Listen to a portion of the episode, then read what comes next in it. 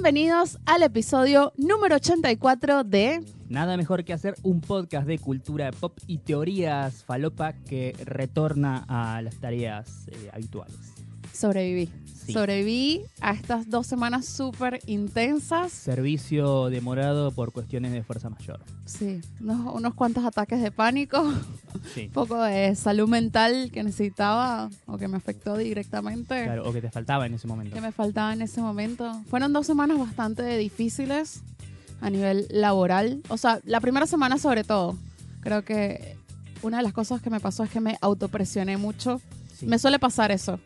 Mariano es testigo. Sí, pero generalmente te autopresionabas hasta el punto que sabías manejarlo. Claro, acá no supe. Evidentemente no, esta vez. Esta vez no supe manejarlo y se manifestó de forma física, de hecho. Así que bueno, nada. eh, Sí, Jessica, te convertiste en una X-Men. sí, me convertí tipo. De, de golpe tu, tu piel se, se hizo verde, te arrancaste así la ¡Oh! ¿Viste? De Incredible Ay, Jess. casi, no sabes cómo me dolían las manos, era increíble. Estaba así, tenía las manos súper presionadas, ¿no? Eh, bueno, nada, cada quien se le manifiesta, no sé, algunos que sufren mucho de bruxismo, yo sufro de bruxismo también, pero nu- nunca he llegado, tipo, hay gente que llega al nivel que, tipo, se le parten muelas cuando, Claro, se cuando los bruxan. Se arrancan los... Sí, yo estaba pensando, que, uh, que nunca el estrés me dé porque se me caiga el cabello, qué horrible. Sí. No, qué terrible, ¿no? Pero bueno, nada, acá estamos, sobrevivimos, sabemos que nos extrañaron mucho y por eso hicimos un montón de cosas para contarles y compartirles. Así es, vamos a tratar de compensar en este capítulo lo que no se dijo en el capítulo anterior. Eso quiere decir que va a ser un episodio de tres horas. Ah. Tres horas, dos minutos como Avengers. Sí, nos, nos- nos cierra la radio, Jessica. Vamos a tener que dormir acá. Sí, porque es un poco tarde hoy que estamos grabando. Pero Así bien, es. pero Bien. bien, está bien. Bueno, eh, les presento acá a Mariano Patruco. Así es. colega, no solamente podcasteril, sino colega ahora de X Spoiler Time, que se Obvio. unió al mundo de las cine y series, porque te tocó una serie ahora, Sí, sí, sí, soy, soy, doblemente, soy doblemente colega. doblemente colega. Y ahora también va a ser mi nuevo esclavo en la agencia. Sí, es Saludos. verdad, Jessica. Sos eh, mi Dobby. sí, soy tu elfo doméstico. Mi Nunca elfo me des una media. No, nunca te voy a dar una media. ¿Qué se siente? ¿Te parece muy loco que hayas terminado trabajando tan conmigo siempre? Eh, la verdad, sinceramente, si me lo decías hace... ¿Cuándo fue? Eh, Dos años. Septiembre del 2017. Siete. No. Sí, 2017. No, 2017 es que empezamos el, el programa, el, Ah, el el podcast, sí. 2016, 2016. el año anterior. El año anterior, Me sí. decían en septiembre de 2016, ¿vas a terminar pasando más tiempo con esta piba que con tu familia? Yo te decía, no, déjate de joder. No. ¿Cómo me has aguantado? Claro, ahora la pregunta, yo te quiero hacer a vos la misma pregunta, Jessica. Sí. ¿Qué onda? ¿Cuándo te vas a cansar de mí? Me he cansado a veces de vos, no voy a mentir. No, yo, tengo, yo tengo a Mariano así tipo, Mariano, tú puedes aprender a llegar a la hora, cuando yo digo tal hora, por favor. Sí, Pero yo también tengo que aprender a relajarme con eso. Sí, Así que es un trabajo mutuo, ¿no? sí, porque después te empezás a brotar toda y- Claro. y te pinta no grabar. Sí, me pinta. Me pinta. No, bueno, necesitaba relajarme.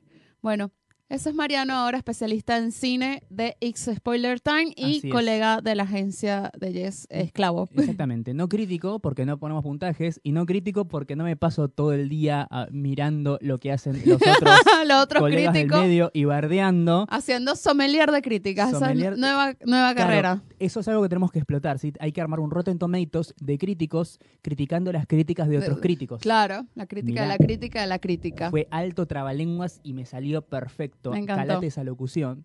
Eh, tendremos que empezar a implementarlo, ¿sí? Y después, obviamente, tiene que haber una parte eh, al costado donde los productores opinan sobre las críticas de las películas de las que ellos mismos producen. Que ellos mismos pro- Exacto, Exacto. sí. Me parece muy bien. Me Sí, encanta. Y que todo quede en familia, ¿no? Como todo acá en, en Argentina. Sí, sí. Directamente. Todo, todo es una gran endogamia. sí. En todos los medios, todos los rubros eh, por los que te pases. Y eso pasa en todos. en- Obvio. En todos los rubros, no solamente en el cinéfilo. Obvio, la diferencia es que acá se ventila todo en Twitter. Claro, o sea, el cinéfilo sobre todo se termina ventilando todo en Twitter porque es la única herramienta que tenemos. Y después ves a esos mismos gente que se critica y se bardea las críticas, de las críticas, en las privadas y, y se saludan o ni se miran. Claro. No te conozco.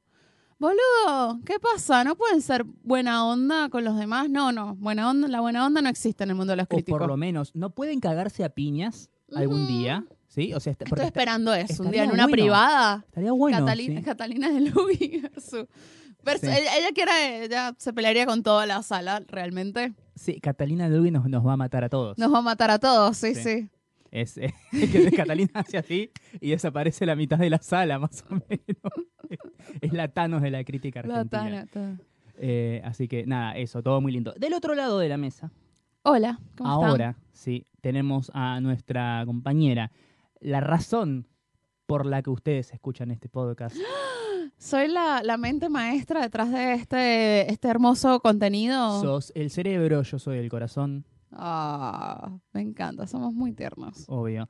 Tenemos a la Dolce, Jessica Gutiérrez, la antes tuitera y ahora creadora de contenido.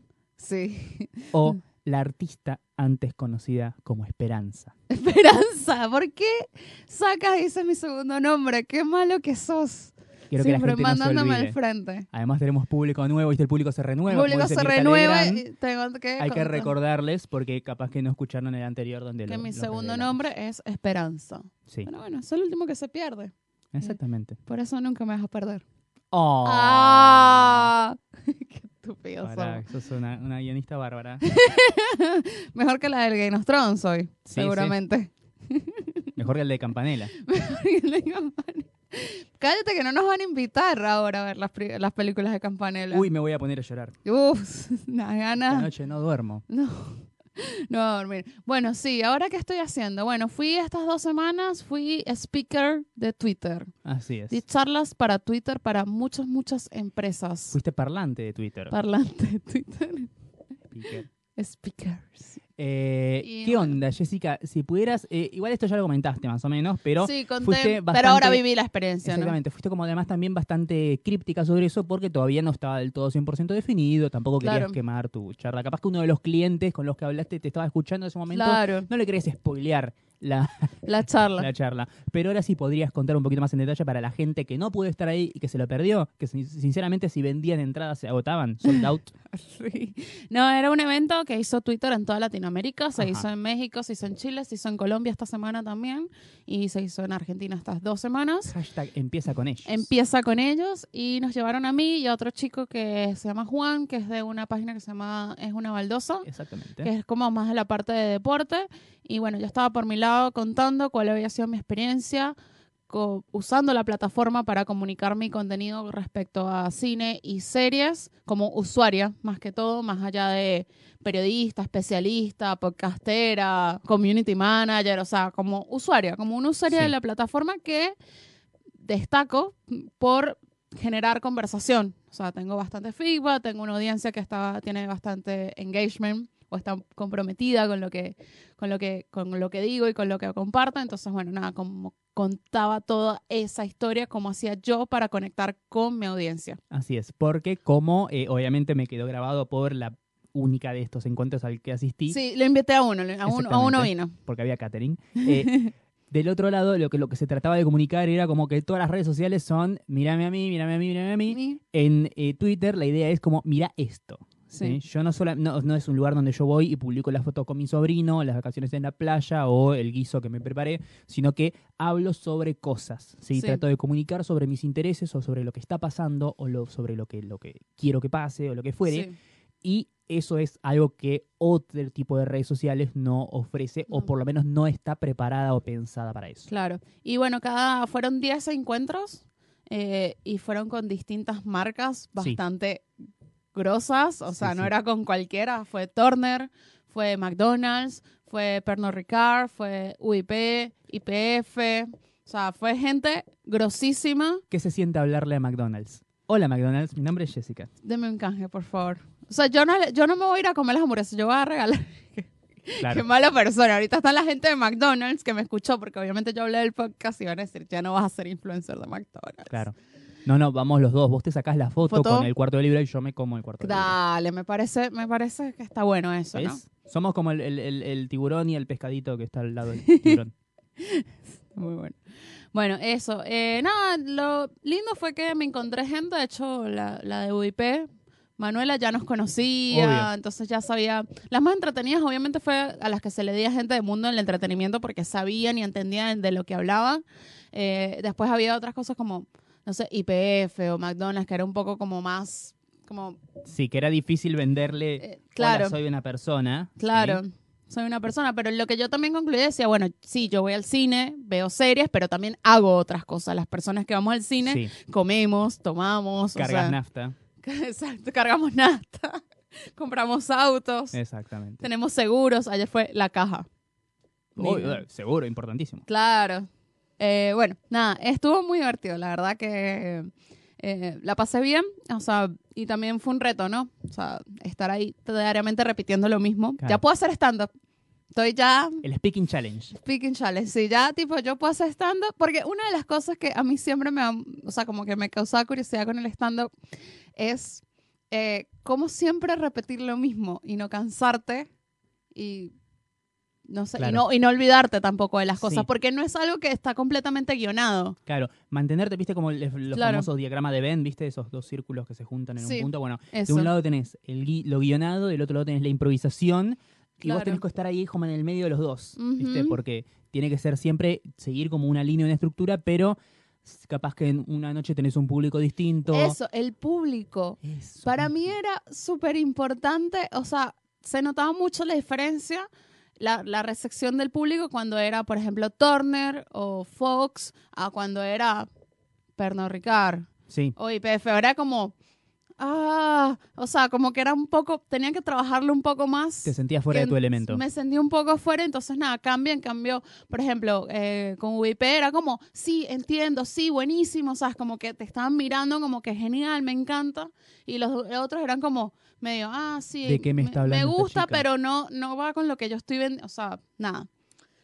Eh, Fue interesante, ¿no? Fue una gran experiencia y bueno, muchísimas gracias a Twitter, a Pete, eh, que vive en México, a los otros chicos también, así que bueno, nada, eh, ya saben, si quieren una cuenta verificada de Twitter, si quieren recuperar una cuenta hackeada, hablan conmigo, yo se los puedo gestionar, no mentira, no, no tengo ese poder, pero bueno. Tenés otros poderes de social media, no exactamente eso. No, no exactamente esos, pero tengo poderes, puedo, Claro. puedo lograr cosas. Claro, de- vos, ¿qué que no pregunten? llora no mama. Que se exacto. acerquen y pregunten. De última Exacto. vos decís, mira, no. No, exacto. Bien. Como el otro día que me preguntó una, me dice, necesito hacer una, so- una, una compañera de la agencia que necesito hacer la solicitud de una cuenta que está tomada por otro usuario. ¿Cuánto tiempo más o menos vaya, va a tardar eso? Yo ni idea, ni que yo trabajara en Facebook. O sea, yo voy, y, tipo, yo le pido a la mina de Facebook de acá que me responda, puede pasar una semana, puede pasar tres meses, o sea, Claro. Qué sé yo.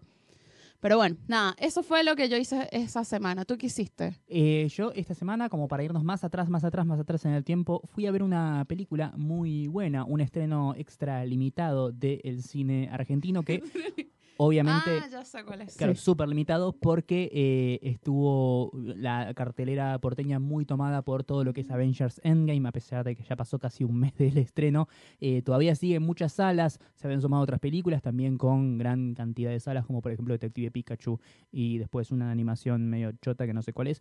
Eh, y ahora eh, le tocó a el estreno esta gran, gran película que ganó mejor película en el Festival de Sitges en Barcelona. Giró por eh, Cannes y en el Un Certain Regard. Estuvo Mm. en un montón de otros eh, certámenes de cine internacional. Es una película argentina, una película de terror muy buena, por cierto, dirigida por Alejandro Fadel, que se llama Muere, Monstruo, Muere. Primero, mejor título de la historia del cine argentino, por Me lejos. encantó. sí. Y eh, segundo, gran película, muy, muy buena. Una de esas películas de terror que son más de generar climas y atmósferas así opresivas y tétricas que en directamente ponerte cosas delante de la cara que te dan así y te, te asusten. Mm. Eh, definitivamente la disfruté muchísimo. Está para ver en muy poquitas salas, así que recomiendo que traten de ir a verla lo más pronto posible porque probablemente no tenga mucha vida en cartelera de acá a futuro. Igual se viene manteniendo ya, esta es su segunda semana, eh, así que nada, Buenísimo. Vean Muere Monstruo Muere, es muy buena. Después otra que salió, que si les pinta, si es de su onda, no voy a decir, uh, qué película de mierda, porque no es una película particularmente mala, Ah, la que fuiste a ver el lunes. pero tampoco ¿no? es una película particularmente buena. Claro, sí. Está como ahí, en el medio, cinco puntos, ¿viste? La película se llama, está basada en una novela juvenil, Ujú. así esas, eh, es como eh, tipo Bajo la misma estrella sin el cáncer, ¿viste? O, Nicolás Sparks sin gente blanca. algo así. Es una película romántica apuntada a público juvenil. Su nombre es El sol también es una estrella. Qué ganas de morirme me hace título. Y espera que te cuente la sinopsis. Uh, ¿Viste la, o la trilogía, aunque sea una de las eh, Before Sunset, Before. Sunrise? Bueno, sí, la primera, ¿la viste? sí. Bueno, antes de... bueno. Eh, imagínate eso, pero con eh, la policía de migraciones en el medio. Un chico, asiático él, muy, muy coreanito, conoce a una chica, Negrita.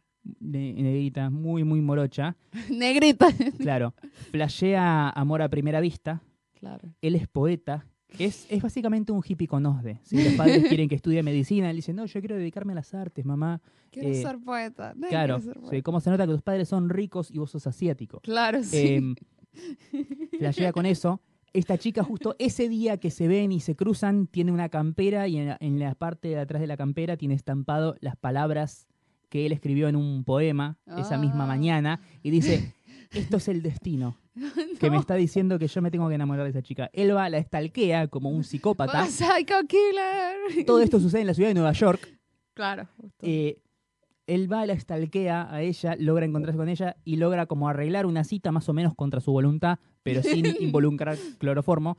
Y le dice, yo te puedo hacer que vos te enamores de mí en 24 horas. Ay, no. Mientras tanto, la piba es como que siempre le tiene, tiene muy buena onda con él. De hecho, ella le dice, si las circunstancias fueran más normales, seguramente podríamos salir y desarrollar una relación muy linda. Pero a mí me quedan Sana, y, y sana. Pero a mí me quedan solamente 24 horas en el país porque mañana me van a deportar a mí y a mi familia de vuelta a Jamaica. ¿sí?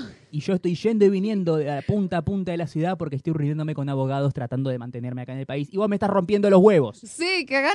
¿Quién va a estar pendiente de alguien que salga con vos y te están Claro. deportando? La chica no le dice eso hasta ya ha entrado el tercer acto de la película. Ah, ok, no, ella tipo tranca. Claro. No, sin presión. Sí. Y eh, en transcurso de horas, ellos tienen citas, recorren la ciudad de punta a punta, cada quien llega a tiempo a sus compromisos respectivos. ¿sí? Ese es el punto que, como que, que más desafía el verosímil, más allá de toda la pa- parafernalia con el destino y el amor y enamorarte 24 horas y esa giladita. ¿sí? Necesito una remake. Sí. Pero que sea en la frontera Colombia-Venezolana. Ah, puede ser. Pero bueno, sí. Eh, y lo, lo- lo interesante de esto es que, bueno, no, es una película claramente apuntada para adolescentes, más que nada a chicas. Está el coreanito de Riverdale y está la piba esta que está, es de la Enamórate serie- del que te salquea y te obliga a salir contigo. Claro. Divino. No, no, no, él, él nunca la obliga. Ella siempre dice, bueno, está bien, ¿sí? Pero está como siempre Pero no tenía nada mejor que hacer la mina. No, tenía cosas mejores que hacer. Tenía cosas mejores que hacer. Claro, literalmente los iban a, a deportar a ella y su familia. Pero bueno, tengo dos horas, vamos a tomar algo. Esas ganas de coger, amiga. Exactamente.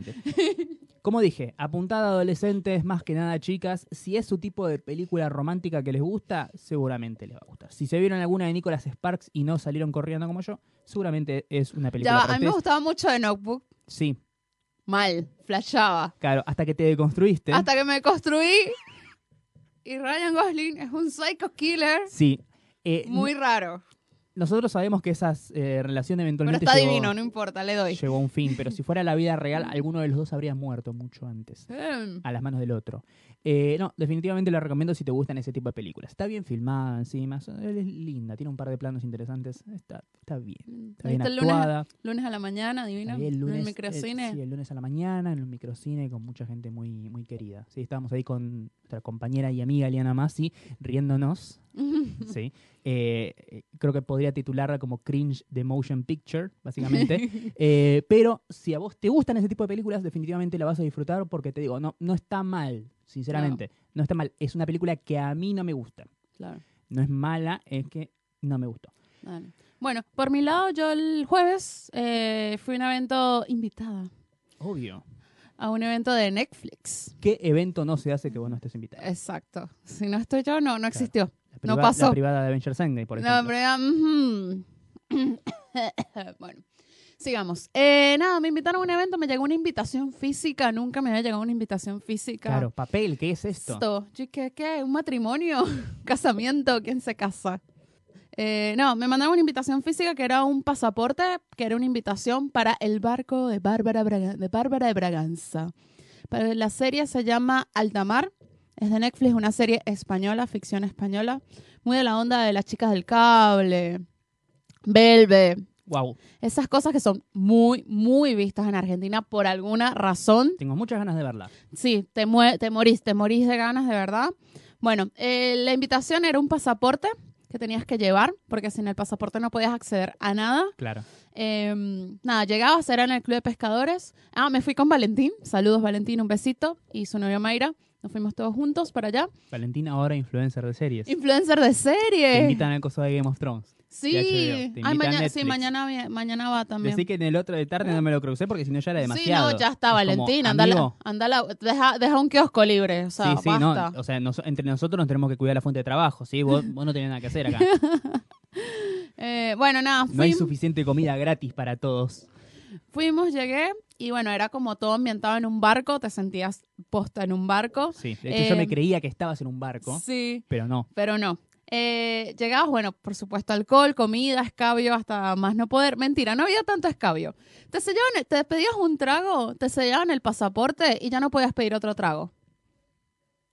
Pedías una copa de vino, te lo sellaban y ya no te podían dar otra copa de vino. Ajá. Pero como yo soy yo, yo me puse en la barra y me puse a manguearle bebida a la vaina. Yo pensé que ibas, ibas intercambiando pasaporte con la gente que no bebía. Sí. ¿Ves? Para ese tipo de cosas me Le necesitas decía, a le decía a alguien así que tipo, consígueme una copa de vino.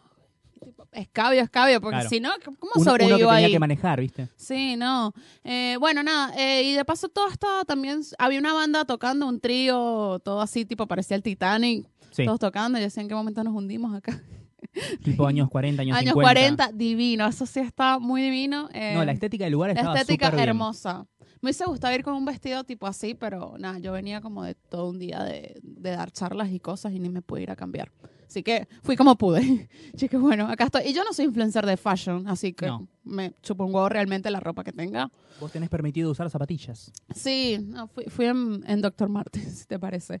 Eh, y nada, y todo estaba decorado y cuando ibas al baño, por ejemplo, tenía, estaba escrito en el, en el espejo, tipo, el maquillaje también tapa mentiras. Wow. O sea, todo era así como el mis- un misterio, una cosa. Y yo que, ah, mira. Es como una especie de Copado. thriller novelesco, ¿no? Sí, thriller novelesco. Porque yo no vi ni tráiler, no leí sinopsis, nada, pe- pero por lo que me estás contando es una historia a la, españ- a la- a la española, como todas, ¿sí? Sí.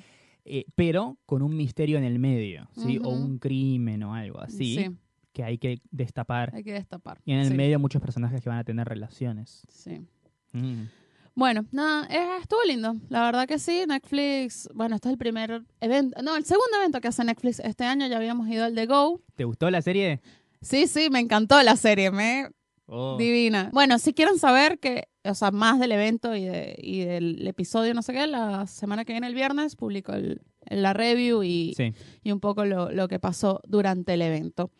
Y bueno, y como no puedo estar en todos lados, porque necesito dormir y descansar y hacer otras cosas, sí, el viernes mandé a Mariano a otro evento de una serie. así es. Eh, ¿Qué? Contame, ¿qué onda?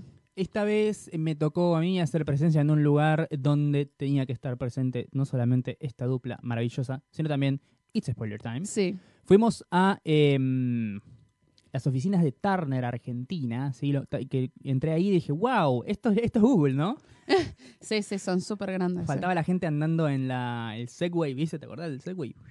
Ahí, eléctrico, en el medio de las oficinas. Nada, fuimos ahí donde se hizo un agasajo para periodistas porque se proyectó en, eh, en adelanto exclusivo el estreno del último capítulo, capítulo doble de esta serie conocida como The Big Bang Theory. La serie favorita de Mariano. Sí, sinceramente, una serie a la que yo ya hace muchos años que le perdí el rastro. De hecho, antes Sí. de ir a este evento me comuniqué con una amiga que es re fan y le dije, che, ¿qué onda de Big Bang Theory? ¿Cómo Desde, vamos acá? desde la temporada, no sé, 5 en adelante.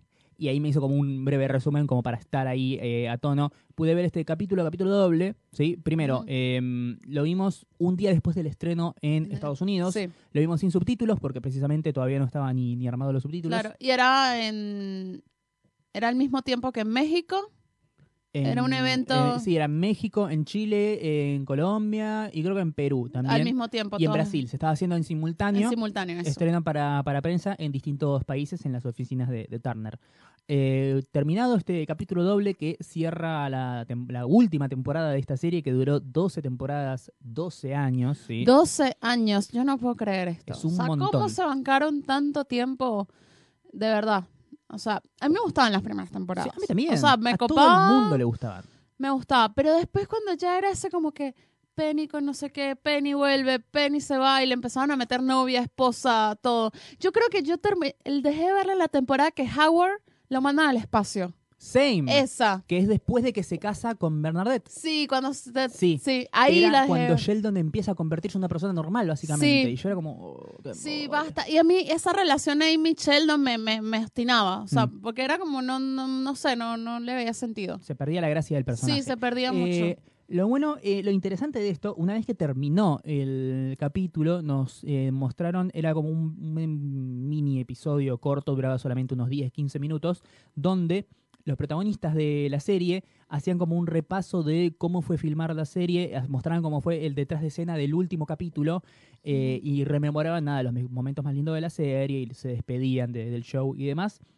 Y eso me llevó a pensar, o sea, la serie siempre, desde que empezó hasta que terminó, siempre tuvo como ratings altísimos. Sí, Siempre, eh, o sea, llegó, se convirtió en un éxito y se mantuvo siendo un éxito siempre. sí. Nunca decayó, o sea, los fans que cosechó nunca los perdió, salvo a mí y a vos, vos- Claro. sí. y, a, y a otros. Eh, Pero no llegó a niveles como de Walking Dead, pues, porque que No. ahí sí, tipo, bajó el Obvio. rating mal. Claro, pero eh, ese es el tema, que se mantuvo durante dos años. Es una sitcom, una sitcom muy Sí, tradicional claro, y muy y- básica. Y barata. y barata. O sea, a mí me sorprendía verlo cuando mostraban el, el detrás de escena, cómo se filma el capítulo, que se filma con audiencia en vivo. Las risas grabadas no son risas grabadas, Sí, sino que son no. risas reales. Eh, y nada, cada, cada set, lo que ves ahí construido en el, en el plano, en la pantalla, sí, si, si abrís el plano no hay nada. Es, Sí. es todo muy limitado y muy chiquito. Eh, me sorprendía eso, como algo tan chiquito y tan barato logró mantenerse tanto tiempo, Claro. siempre siendo un éxito, nunca decayendo en su, entre comillas, calidad, que podemos decir, o sea, los, los, los fans de la serie, mirá el caso contrario de la serie ahora que va a terminar este domingo, ¿sí? Ah, que, sí. Bueno, bueno, mantenerse en ese nivel es la verdad admirable, teniendo en cuenta que es una serie tan chiquita. Y en ese aspecto, digo, bueno, la hicieron bien, ¿sí? sí. Llegó Sí, un sí. punto en el que a mí me dejó de gustar, pero la No, hicieron bien. Y que durante ese tiempo, ¿cuántas sitcoms no se estrenaron y no sobrevivió ninguna? Obvio. Moon, The Middle, Eh. eh, mismo creador, eh, Two and a Half Men, Two and a Half Men, bueno, pero eso es porque Charlie Chin le, también. le, le pegó Sí, bastante. Y bueno, tuvimos que fingir su muerte. Bueno, estuvo muy lindo. El episodio ese fue bastante emotivo. Obviamente, si yo tuviera un, algún tipo de. eh, algún tipo de cariño por los personajes o si me importara la serie, me hubiera parecido algo muy emotivo. Claro. Sinceramente no, pero sentí como la intención de emocionar del otro lado, ¿sí? Y mostrar cómo estos personajes empezaron acá, terminaron acá y sobre el final empiezan a mirar hacia atrás todo lo que fue y por el otro lado termina eso y te muestran a los eh, tipos que hicieron la serie diciendo hice esto durante no sé un cuarto de mi vida Un sí es sí. un montón Es un montón. Y decís, sí. Wow zarpado Sí, sí. sí. pero bueno eso eh, No, obvia- no, es admirable, o sea, no, no le voy a quitar nada que... Nada. Bancamos mucho. Si te gusta The Big Bang Theory, seguramente te va a gustar este último capítulo que se estrenó hace un par de días en Estados Unidos y acá se va a estrenar el día 2 de junio. Lo van a poder ver por la pantalla de Warner Channel. Al finalizar eh, el evento, donde hubo desayuno, brunch, hubo una torta de The Big Bang Theory, había de todo. La- las oficinas de Turner, ese espacio común de, para periodistas, lo decoraron todo temático de la serie. No, la verdad, zarpado. Hasta pusieron la puerta del, del ascensor rota en, en el piso de arriba. Tremendo. Eh, que el ascensor roto era una era una estrategia para desarrollar diálogos Claro, cortos en las eh, escaleras. escaleras. sí, sí. Igual el ascensor siempre son, tipo, viste el ascensor de Grey's Anatomy, siempre Claro. pasan cosas en el ascensor de Grey's Sí, sí. Anatomy. son como- pero capaz no se querían copiar, supongo. Sí, Grey's Anatomy es de an- antes de The Big Bang Theory, ¿verdad? Creo sí. que sí, porque son más o 2004. menos la misma cantidad de temporadas. Sí, no, Grey's Anatomy tiene 16, creo. Ah, entonces arrancó antes. Se arrancó antes, Sí. claro, sí.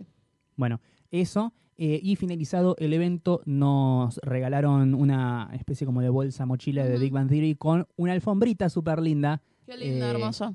Una alfombrita sobre linda personalizada. Y un pin de superhéroes de DC. A mí, a mí me tocó Wonder Woman. Qué bello, qué bello. Qué Y bueno. obviamente ahí nos encontramos con un montón de amigos y conocidos. que yo ya había visto varios anoche, en el día Obvio, anterior. Sí, o sea. estaba, estaba Agustín. Agustín. M, estaba la gente de la Cosa Cine, estaba eh, Matías Lertora, estaba también Franco. Celentano, etcétera, etcétera, etcétera. Invitados que estuvieron acá también. Sí, sí, Que toda- pasaron toda to- gente- toda gente que pasó por acá realmente. Obviamente. Son nuestros amigos. Bueno, esa fue nuestra semana eventera. Bueno, sí, yo fui a comer a muchos sitios, así Sí, que nada. Pero para eso, stories de Instagram. Stories de Instagram. Miren mis stories de Instagram y pueden fijarse. ¿Cuál fue el mejor lugar al que fuiste esta semana? Uno solo. Qué presión. Em, Como para que la gente que está del otro lado lo anote y diga, ah, este tiene el sello de aprobación de la Dolce. y Latina. Y Latina. El desayuno. Sí. Me encantó. Desayuno de superacción se podría llamar, ¿no? Sí, así lo, lo podría titular. Bien. ¿Qué onda? ¿Qué, ¿Cómo estuvo el brunch? ¿Rico? Sí, estuvo rico. ¿En qué consistía? Era por pasos, o sea, te iban sirviendo, tenía varias cosas. Era también con, era, no solamente eran ellos, era con el chef de las pizarras que se llama Rodri. Sí. Y en un punto me da mucha risa, o sea, basta Venezuela, de verdad. Yo estoy un poco cansada. Yo amo Venezuela, de verdad, los quiero mucho. Pero basta de meterme la gastronomía venezolana en todos lados. O sea, Sí. tipo chef que trabaja en un restaurante, tipo, vamos a hacer tequeños. Entonces ahora abro una carta de cualquier sitio y tienen tequeños, de lo Claro. que sea. Y yo, pero no quiero tequeños. Pequeños y de New Papa con cheddar. Sí, basta. No, estoy, estoy indignada, la verdad. Y acá, tipo, en un momento me sirvieron unas arepitas. Sí. Y yo así que, no quiero comer arepa. O sea, Claro. Comí arepa ayer en Sí. casa. basta. Pero bueno, nada, estaba rico. Estaba muy, muy rico. Em, ¿Qué fue lo que más me gustó? Había una tostada que tenía pescado, mero. Ah, estaba muy rico. Esa fue mi favorita. Bien, ya Eh, saben, los brunch de Latina. Ah, y al final había una torta de choclo. No, era una, era como, era un brownie de choclo. Estaba muy rico, así que nada. Bueno, ya que estamos hablando de comida y rica. es que había mucho, sí, también. Obvio, sí. Vino a Claro. salir re borracho. Eso no hace Domingo falta, a la tarde, no hace falta ni Jessica comentarlo. Sí. Jessica borracho todos los Ya días. que estamos hablando de comida rica, para mí oficialmente empezó el invierno ahora ya. Tac, hoy. ¿Qué te hiciste? Guiso de lentejas en casa. Pero había sido un calor, Mariano. No, ayer, ayer, Ah, ayer. ayer. Ayer a la noche. Ayer Bueno, yo, com- yo com- sí, yo comí, bueno, hoy comí, no era ramen realmente, era una sopa de noodles. Claro. no era ramen, no era, ramen, ramen no era, pero estaba muy rico. Pero no Decilo, importa. Jess, era una maruchan, no te voy a juzgar. No, no era una maruchan, por Dios. Me suicido. Las vamos a conseguir como main sponsor y te vas a querer matar. Hola Maruchan, ¿cómo estás? ¿Todo bien? Hola, Maru. Tío Maru. Tío Maru. Le podemos poner. Bueno, pero tenemos que hablar de un tema polémico esta semana. Bueno, hubo muchos temas polémicos porque siempre Twitter nos genera un contenido maravilloso y fabuloso. A ver. Primero, los abuso- Ah, no, los sommeliers de famosos que abusan. no. No. de arcos narrativos. Ah, está bien, está bien, está bien. Los famosos que abusan De arco narrativo. de arcos narrativos. Sí. Estoy harta, de verdad, yo estoy harta. Yo, o sea, hay gente que, de verdad, yo tengo que decir algo de los fans de Game of Thrones y sorry, que voy a. si van a sentirse ofendidos por esto. Hay gente que nunca había visto una serie antes hasta que vio Game of Thrones. Sí. Me he encontrado muchísima gente así.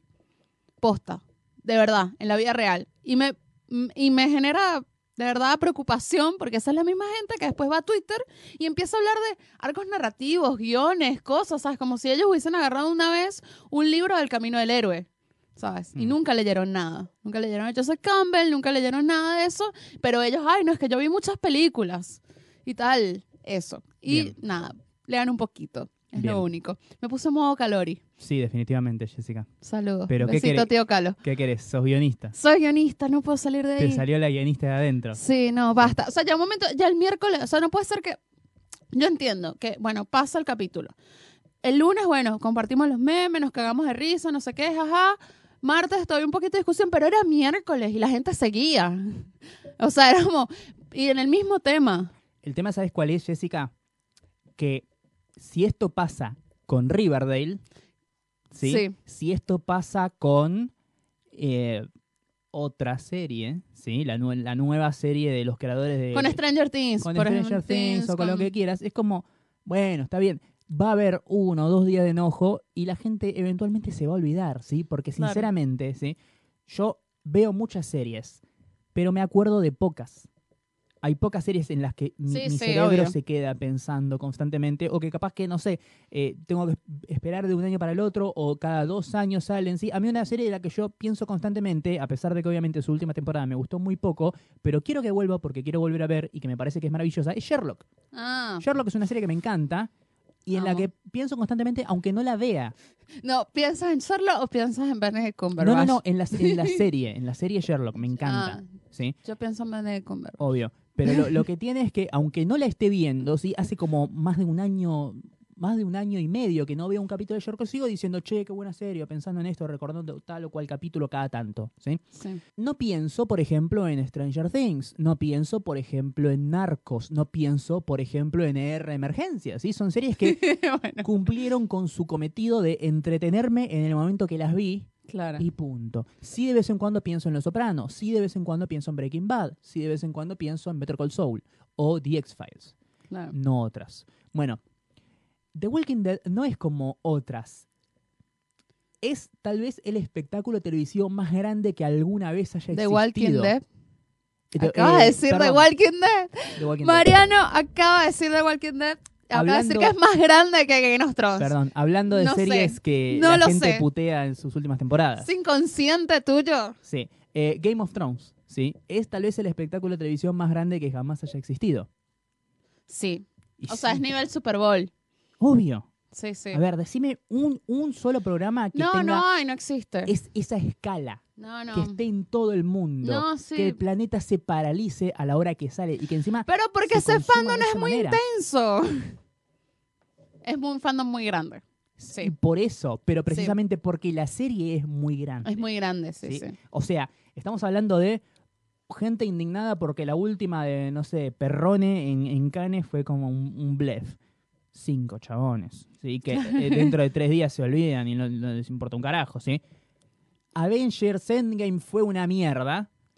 Salimos todos a romper todo. Explota una guerra civil, ¿sí? O sea, se derrocan gobiernos, Sí. atentados y gente Bueno. inmolándose en las oficinas de Disney. Che, Mariano. Mariano, Mariano, mañana vamos a un evento HBO, Sí, ¿no? Vamos a ver el episodio final, sí. ¿no? Va a ser una ¿En qué- poronga. Yo ya estoy ¿En qué momento vamos a huir del episodio? Tenemos que huir antes que empiecen a tirar las a revolver las sillas, ¿no?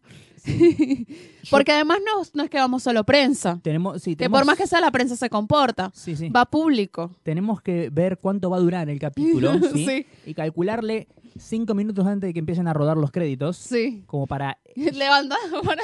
ya estar a un par de cuadras cuando explote. sí. Porque yo estoy seguro que alguien va a llevar explosivos.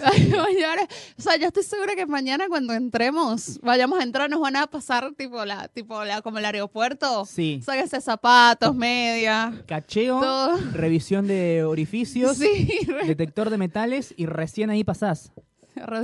sí, sí. Yo creo, posta Sí. que sí. No, o sea, es súper grande el evento de mañana y es largo, además. Eh, tengo miedo, tengo, tengo miedo. La verdad, no, nunca había pensado que iba a ir a un, a un evento así de un estreno o un, un episodio y iba a sentir miedo. Sí. Disclaimer. Acá en este momento empieza a hablar una persona que es muy fanática de los libros que dieron paso a la serie Game Sí. of Thrones. O sea, Mariano, no yo, evidentemente, ¿no? ¿sí?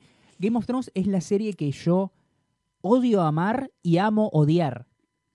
Es la serie que yo los capítulos todos los veo dos veces. ¿sí? Los veo cuando lo veo. Lo veo puteando, diciendo, esto está mal. No, es una poronga. Este personaje no se comporta así. ¿Qué hicieron con Stannis? Familiar de construcción de personajes. Claro. Y una vez que termina, lo veo de vuelta y digo, wow. ¿Sí? Es una serie que en sus inicios fue muy un buena. carrusel, un carrusel, una Es montaña una rusa. montaña rusa. Yo te, digo, te juro que esto viendo la tele solamente Boca jugando partidos clave, Game of Thrones. ¿Sí? O sea, cosas que yo me, me enervo así como. ¡ah! Bueno, Game of Thrones y, y- y Boquita. ¿Sí? No vamos a andar lejos mañana, ¿verdad? Obvio. Una esquina de la otra. ¿sí? Eh, Pero antes no me pasaba eso. Yo No, veía la serie y terminaba extasiado después de cada capítulo. Eran esas mismas expresiones así de... "Ah", pero de, de felicidad o de decir, qué bueno, o no, ¿cómo puede ser? Pero no así horrorizado por la mierda que están haciendo, sino como "Ah, mi sorpresa por lo que pasó, ¿viste? Y con el tiempo se fue perdiendo lo bueno, pero quedó la manija. y las cosas empezaron a irse mm, para abajo, ¿sí? Para el terreno de cosas mal hechas. Claro. Y la manija se empezó a convertir en, en odio. ¿sí? Y hoy en día es una serie que yo termino cada capítulo de esta última temporada y termino en modo el Tano Pasman. ¿Qué es esta mierda? La puedo romper, ¿viste? Así como ¡ah! sacadísimo. Claro, es como que un momento te pusieron muy arriba, como no sé, cuando, em, no sé, eventos, no sé, eh, tienen mucha producción, por ejemplo, Claro. o sea, eran muy buenos y de repente de un día para otro empiezan a ser muy malos, entonces te decepcionas. Claro, Y dices, uh, me a mí me encantaba, no sé, mirar los Oscars, por ejemplo, y de repente ahora me dice, no, ahora va a durar 45 minutos, no va a haber presentadores, y tú estás como que, no, ¿por qué me lo rompieron? Claro, ese es el tema. El fervor que yo siento es Claro. el mismo. La diferencia es que pasé del amor al odio en Claro. dos temporadas, básicamente. Y Eh, ya no queda serie para... ya no para- queda serie para hacer. Y además van a poner a los showrunners a hacer Star Wars, Sí. la próxima trilogía de Star Wars. ¿Qué mierda le pasa a Disney? Lo anunciaron justo después de que salió el, Sí. el último y el peor capítulo de todos. Sí, no, no lo entiendo. ¿sí? O Pero sea- yo no entiendo también cómo esta gente que construyó esto, que es tan grande, que les dio tanta guita, que los puso en el mapa, ¿sí? Porque estos dos hijos de puta son los que hicieron Troya, la de Brad Pitt, y son los que hicieron X-Men Origins Wolverine. ¿sí? Den gracias a Dios que no están en una esquina de West Hollywood chupando pijas por plata para poder comer. ¿sí? Denle gracias a Dios que pueden sacar y llevar a sus chicos al, al- al colegio, ¿sí? Pagarles la educación. Porque son dos soretes hijos de mil puta que tuvieron la suerte de un día cru- cruzarse con el libro Game of Thrones en, la- en una librería, leerlo en el camino al aeropuerto, en su vuelo a Burbank, y cuando terminaron, che, está bueno, llamemos al autor a ver si lo quiere vender. Pichearle algo y que funcione.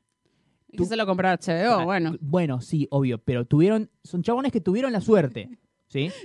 Es como, Sí. a ver, todo lo bueno que es, eh, eh, y con esto me hago eco de lo que dijo Coppola cuando en una conferencia de prensa le- por el tema del estreno del Padrino. Ajá. Le preguntan por, no, ¿cómo hiciste esto? ¿Cómo hiciste lo otro? Es, es magistral lo que esta resolución, esta frase. Y Coppola termina diciendo, todo lo bueno que tiene la película El Padrino ya estaba en la novela El. Padrino de Mario Puzo que yo adapté. ¿sí? Sí. Yo no estoy inventando nada. Estoy agarrando un material de base que es muy bueno, le estoy dando un tratamiento muy bueno y sale con fritas. Claro. Alto peliculón. Bueno, Game of Thrones, estoy agarrando estos libros que están muy buenos, los estoy adaptando con respeto, está saliendo algo bueno. Se terminaron los libros Claro. y estos tipos claramente no tienen la habilidad de George R.R. R. Martin Claro. de llevar adelante esta Pero historia. también el otro gordo, si no se sienta a escribir, ¿cómo hacemos? Yo sinceramente suscribo a la teoría que dicen que HBO y el, lo- el arreglo con los showrunners ahora es, bueno, este es el último libro que sacaste, bueno, este es el último libro que vas a sacar hasta que termine la En serie. Porque antes estaba este monopolio de los lectores de, ay, yo ya sé, Claro. ay, yo ya sé. Llegó un punto que los lectores ya no sabían nada No, no sabía nada. y se pudrió todo ahí.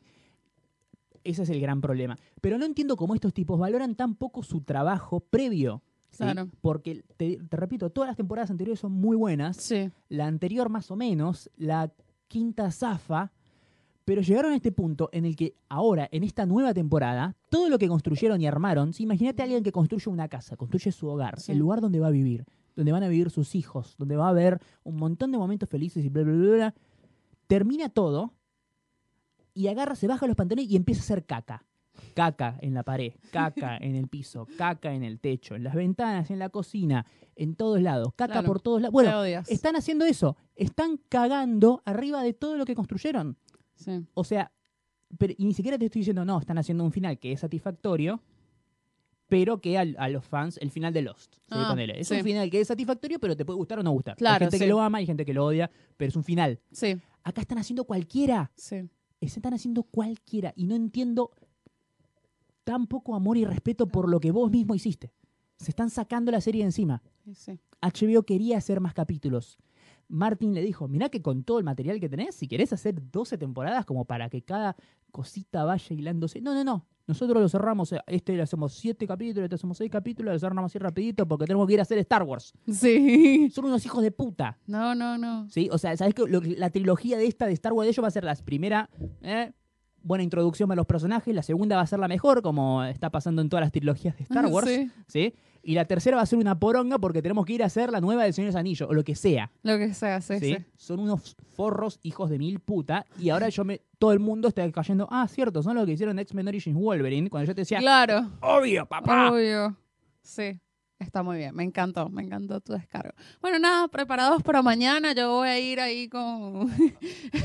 voy a, ir, eh, a disfrutar bastante de la comida que me va a dar HBO, del escabio. Sí.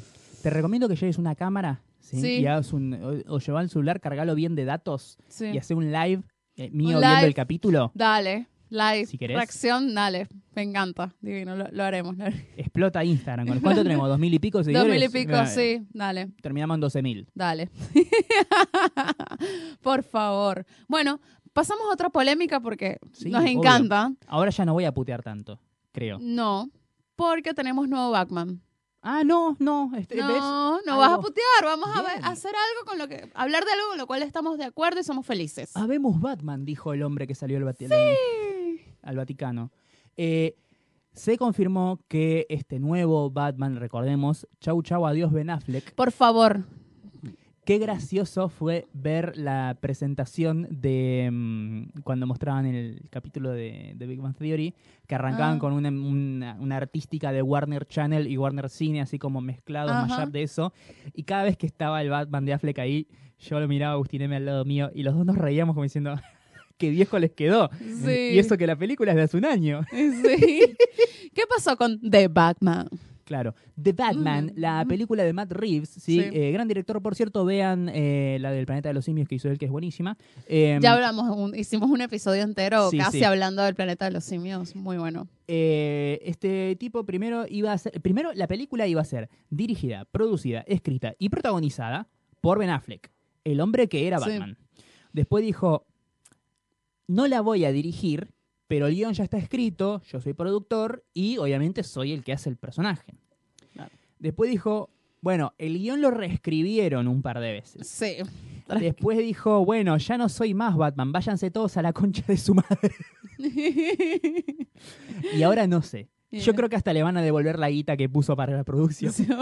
este punto. Chao, nos vimos. Ben Affleck, I don't know her, dicen en las oficinas de Warner. Sí. Bueno, básicamente es que la película esta quedó huérfana de protagonista y empezó a correr la teoría de vamos a buscar castear un nuevo Batman. Todos decían como, bueno, bien, va a ser raro incluirlo en la, la próxima, ¿sí? Porque Gal Gadot va a seguir siendo Gal Gadot Ah, Sí. y este va a ser otro actor completamente distinto. Pero bueno, si Marvel pudo hacerlo con Mark Ruffalo, ¿por qué no puede hacerlo DC con, Con Batman. con Batman? ¿sí? Bueno, ¿a qué vamos con esto? La gente quedó completa y totalmente enojada cuando dijeron van a buscar un actor joven que esté en entre los 20 y los 30. Claro, ahí se nos, se nos salió la, la teoría de que John Hamm podía ser Batman. Claro, todo el mundo ya empezó a tirar John Hamm, Hamm. Armie Hammer, este y el otro, pim, pum, pam.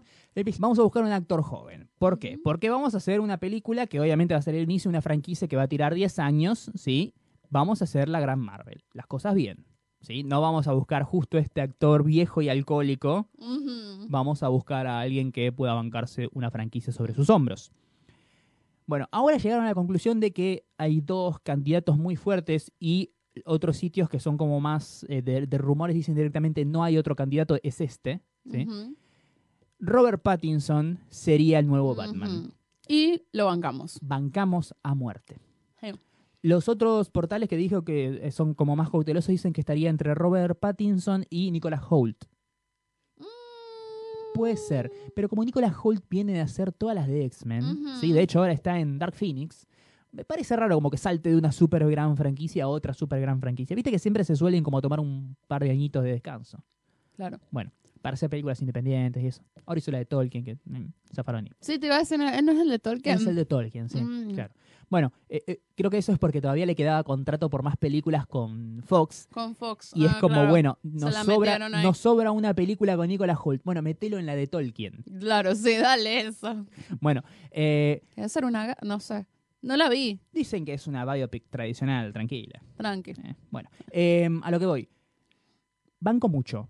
Primero, si te quedaste, ¿sí? O sea, si ya sos un hombre adulto que se sigue quejando por una película apuntada a chicas adolescentes que estrenó hace más de 15 años, hacete ver por un psicólogo. ¿sí? Yo me acuerdo de la saga del Crepúsculo y me vi todas las películas en el cine y me leí todos los libros, ¿sí? Y, y hasta- ¿Por qué te hiciste eso? Claro, y hasta ahora ya la borré de mi mente y la Sí. reprimí como un, un- un recuerdo traumático.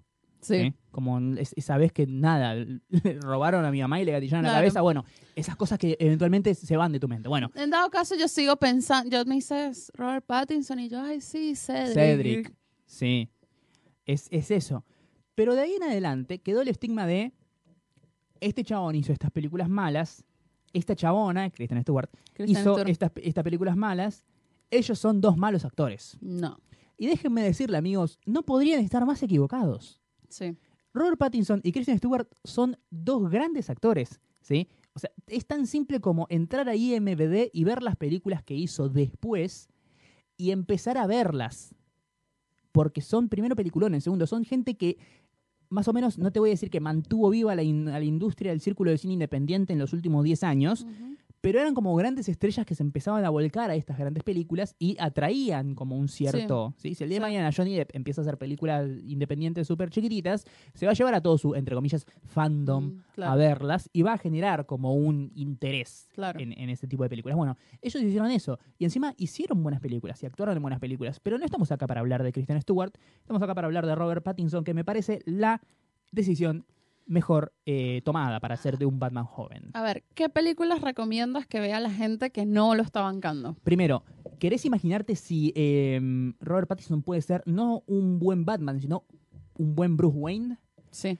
Vean Cosmópolis de Mm. David Cronenberg. Gran, gran película donde básicamente él lo que es es una especie de, eh, digamos, Elon Musk, ¿sí? o sea, un magnate dueño de una empresa súper poderosa. Toda la película, casi toda la película se desarrolla dentro de su limusina. Él está tratando de llegar de una punta a la otra de la ciudad y en el medio pasan cosas. Y es súper interesante ver cómo él es él, el auto y la cámara, y personajes que en algún momento lo llaman por teléfono o se suben para hablar con él y después se bajan y eso. Es fascinante esa película. Después tienen otra de Cronenberg, Map to the Stars, con Julianne Moore, con em, John Cusack y otros grandes actores también. Es un gran actor. Vean, si quieren verlo, hacer como un rol que se sale de su eh, lado de, de- de chico lindo y seductor y eso, vean una que se llama The Lost City of C. C es la letra Z. Es muy bueno. Él hace básicamente de un hombre paranoico que se va a vivir ahí como en lo salvaje, con una barba así todo desalineado. Se saca el chico lindo de encima. ¿Sí? También... eh, No, son un montón. no, son, no, son- son un montón. El tipo hizo muy buenas películas. Y sinceramente, si quieren solamente decir, no, no voy a ver todas esas películas, Mariano. Bueno, vean una sola. Vean Good Time. Película que he recomendado tiempo atrás en este podcast. Es un peliculón dirigido por los hermanos Safdie. Es básicamente un robo, sale mal y este tipo tiene que sacar de la cárcel a su hermano. Es zarpada. Y el chabón es un zarpado actor. Hoy en día, cualquier nabo que castea Marvel o DC te hace una escena de pelea de superhéroes. Sí. Porque eso está hecho todo, primero, por eh, coreografía. Sí. Tiene que aprenderse piña arriba, patada abajo. Que encima lo hacen despacito y después con trucos de cámara parece que se están recontracagando a trompadas a alta velocidad. ¿sí? No es que todos los actores que arrancan a laburar para superhéroes o de franquicias de acción de golpe son súper expertos en karate. No, es todo coreografiado, armado. ¿sí? Se aprenden unos pasos y unos movimientos y listo, sale con fritas. Y después el resto lo arreglan con computadora. Ahora todo el mundo está diciendo, ay, no, no puede ser un buen Batman. Batman no, no, no actúa, ¿sí? Porque el actor que hace de Batman en ningún momento se le ve la cara, solamente se le ve la boca y el mentón, ¿sí? Tiene que tener el physique du rol y poder moverse dentro de ese traje de, de hule y listo. Las escenas de pelea se las coreografía cualquier nabo, ¿sí? O sea, Chris Pratt. Sí. Chris Pratt, héroe de acción. ¿Quién lo hubiera dicho? El gordito de The Office. sí. Eh, eh, de Parks and Recreation, perdón. Sí, Eh, bueno, eso. Después, lo de actuar. No es necesario, ni siquiera mueve la cara. Además, el, el chabón tiene presencia. Y segundo, repito, hay gente que dice, no, es demasiado flaquito, musculoso. Te Ah. repito, Chris Pratt. Chris Pratt. Te repito, Christian Bale, antes de Batman Christian Begins, Bale. hizo el maquinista. Ay, la puta sí. que lo parió. O sea, son seis meses de, de- de CrossFit, Jessica. Vos sabés lo que es. Sí. Bueno, eso. Se meten ahí en, en YouTube la dieta de Chris Pratt Claro. y tal, y ya saben. A ver, Br- Brie Larson. Brie Larson. Brie Larson antes era nada, una mina común. Ahora puede cagar a trompadas a toda la población del país si quiere, ¿sí? Bueno, eso.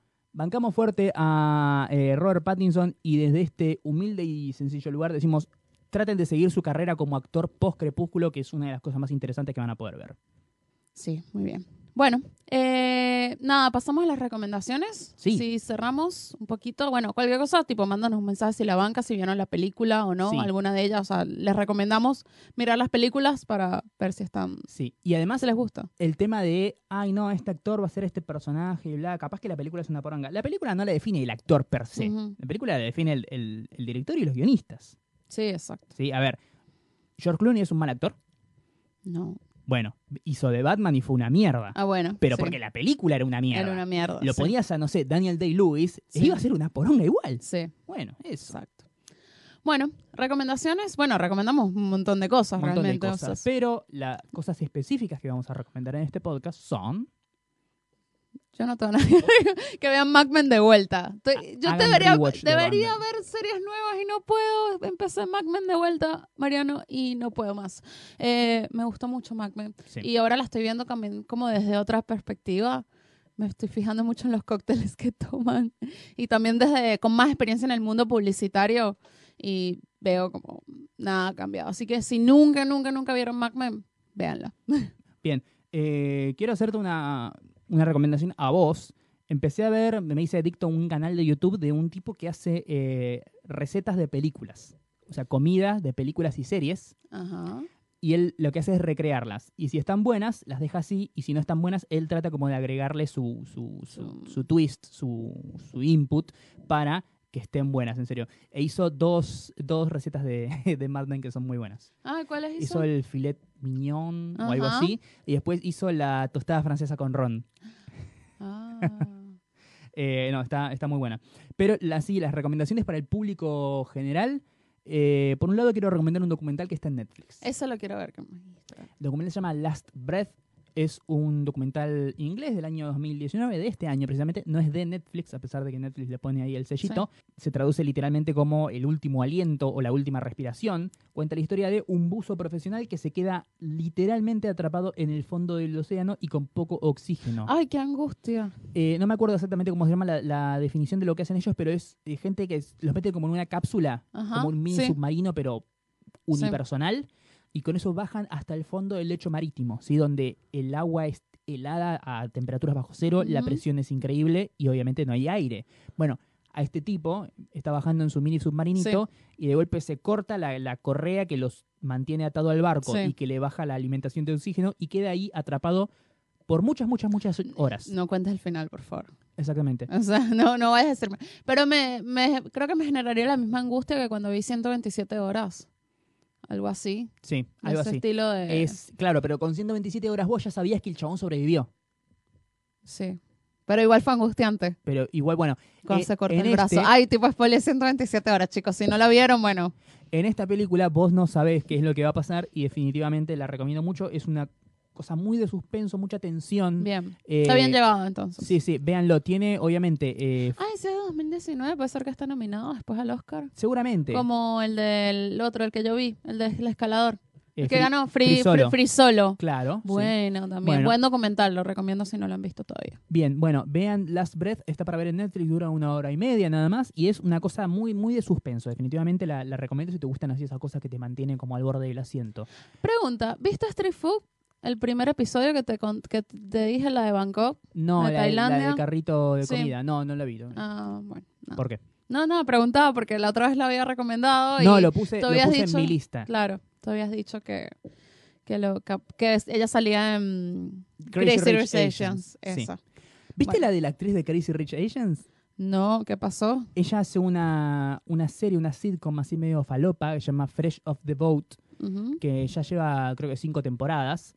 Y nada, es una cosa súper simple. Es como decir, no sé, eh, Two and a Half Men, ¿viste? Ajá. Para Sí. reír, para ver con toda la familia, giladita. Bueno, ella ahora la pegó con Crazy Rich Asians Sí. y la están tanteando como para hacer películas y eso. Y resulta que esta serie la renovaron hace poco, Mm. hace un par de días. ¿Cuál fue la reacción de ella en Twitter? Poner fucking hell. Como diciendo la puta madre. Ni bien se anunció el- la renovación de la serie. Y alguien le comenta como, Uy, qué mal que te estás sintiendo mal eh, en Twitter, ¿no? Uy, qué mal que te estás sintiendo Ah. mal. Felicitaciones, espero que estés feliz por la renovación de la serie. Y ella dice, no. No. Qué mala onda. Después tuvo que salir a pedir Culpas, disculpas. obvio. Pero pagaría por ver el primer día del regreso de la temporada esta, ella yendo a laburar y encontrándose con todos sus compañeros. no, tío. Perra. Bueno, Bueno, eso. Eh, por otro lado, quiero recomendar una serie, serie de HBO, ¿sí? Bueno, Chernobyl. HBO te da y te quita, ¿sí? Sí. Game of Thrones está en su peor momento, pero salió esta miniserie, solamente son cinco capítulos, Son cinco nada más. solo cinco Lo capítulos, voy a ver. con principio y con final. Hasta ahora van dos. ¿Y son buenos? No es buena, es excelente. La serie se llama Chernobyl, cuenta básicamente la historia de la Ujú. tragedia de Chernobyl y todo lo que fue lo que se podría definir como el aftermath, ¿sí? O Mm. sea, lo que vino después. El primer capítulo arranca, en el momento que empieza es cuando la central nuclear vuela, cuando el núcleo de Chernobyl explota y se va todo el carajo. Y a partir de ahí comienza toda la, la trama de intriga política de, bueno, ¿qué hacemos? No sé cómo solucionarlo. Bueno, ¿encubrimos o solucionamos? Son comunistas. Encubramos. Curamos. ¿sí? Hagamos creer que no es tan grave y veamos cómo mierda lo solucionamos. Eso lleva a mayores complicaciones, eh, empiezan a llamar como un comité de expertos, el comité de expertos ve y dice, no muchachos, tendremos que haber evacuado el país básicamente ya, ¿qué están haciendo? Dice, no, no, ese chabón no sabe lo que dice. Es físico nuclear, no sabe lo que dice, señor. Bueno, es muy, muy buena, muy bien actuada. Tiene un nivel de tensión, porque vos sabés que todo lo que está pasando ahí es real y pasó. De hecho, los diálogos y la historia están basadas en un... Es como un libro de historia que recopila, llama Las voces de Chernobyl o algo así, que son como em, entrevistas no solamente a la gente que vivía ahí, sino a gente que fue como operaria de la planta, o los bomberos, o los médicos de ese momento, los, los sobrevivientes de, de- de Chernobyl, básicamente. Eh, y tratando de hacer un trazado histórico entre lo- la, la historia oral, de, la historia oral que se cuenta de, de lo que fue el accidente y sus consecuencias, y los documentos históricos y políticos, y mostrándote cómo la cosa era más grave de lo que se creía, cómo se, la tragedia fue mucho peor por lo, mucho que se tardó en empezar a actuar y demás. Eh, es definitivamente muy buena. El segundo capítulo, te repito, es una serie que es muy tensionante y muy de suspenso y muy de- desesperante. Si vos terminás así como completo y totalmente roto después de ver cada capítulo. El segundo capítulo, la escena final, es prácticamente una película de terror. Yo sentía miedo por esos tipos. Es increíble. Vean Chernobyl, está muy buena. Va a durar solamente cinco capítulos, así que está buena si quieren ver algo cortito. Hasta ahora van dos y la dan los viernes por HBO a la noche. Buenísimo. No tengo HBO, pero bueno. Se encuentra fácil. Sí, sí, la, la va a encontrar. Em, bueno, es que no tengo cable ya. Claro. Es lo peor. Tengo Netflix, es lo único que tengo en mi vida. Y YouTube. Bueno, eh, nada, terminamos este episodio, el 84. Así es, de nada mejor que hacer. Este maravilloso podcast de cultura pop y teoría falopa que como siempre se graba en los estudios de Radio La Bici. Ya saben que pueden seguirnos en arroba NMQH Podcast, tanto en Twitter como en Instagram. En nuestras sucursales individuales de redes sociales, yo soy Marian Patruco en las dos. Qué bueno. Y yo soy arroba la Dolce Jazz, tanto en Twitter como en Instagram. Tenemos una casilla de correo donde pueden escribirnos cosas. es hola arroba nmqh. Podcast.com. Exactamente. eh, donde nos, nos envían mensajes y saludos y cositas que son como demasiado largas para un tweet o para un mensajito por, por Instagram. Eh, y nada, también pueden mandarnos saludos por ahí, lo que sea. Sí, por favor. Nos pueden mandar lo que sea, menos eh, fotos en bolas. Claro. Lo único que no aceptamos. Como la chica que nos mandó saludos, Que nos mandó saludos, sí, ahí la busco, perdón. no hay problema. Está. Nos mandó un mensaje una chica de España, un mail, de hecho. Se tomó la molestia de mandarnos un mail y su nombre es Paula Granados Delgado. Sí. Eh, nada, nos dijo un par de cosas súper lindas. Y bueno, nada, qué bueno que nos escuchas desde España. Eso es lo lindo de hacer un podcast, que nos pueden escuchar desde cualquier parte del mundo, en cualquier momento y conectar con tanta gente. Es algo que nos llena muchísimo. Y sobre todo como en momentos que pasamos que a veces uno, la verdad, uno dice como que, bueno, de verdad tengo que seguir haciendo esto, ¿no? Sí. Y cuando te llega un mensaje así, dices, lo tengo que seguir haciendo. Es como, Sí, sí. te motiva muchísimo a seguirlo haciendo. Así que bueno, nada, sin ustedes no seríamos nada. Así que un saludo grande a Paula y a toda nuestra maravillosa audiencia que, como Sí. siempre, nos puede escuchar en todas las plataformas donde estamos: Spotify, Audioboom, Apple Podcast, Google Podcast, Deezer, Podtail, iTunes. iTunes, Evox, etcétera, etcétera, etcétera, etcétera. Etcétera, etcétera, etcétera, Etcétera.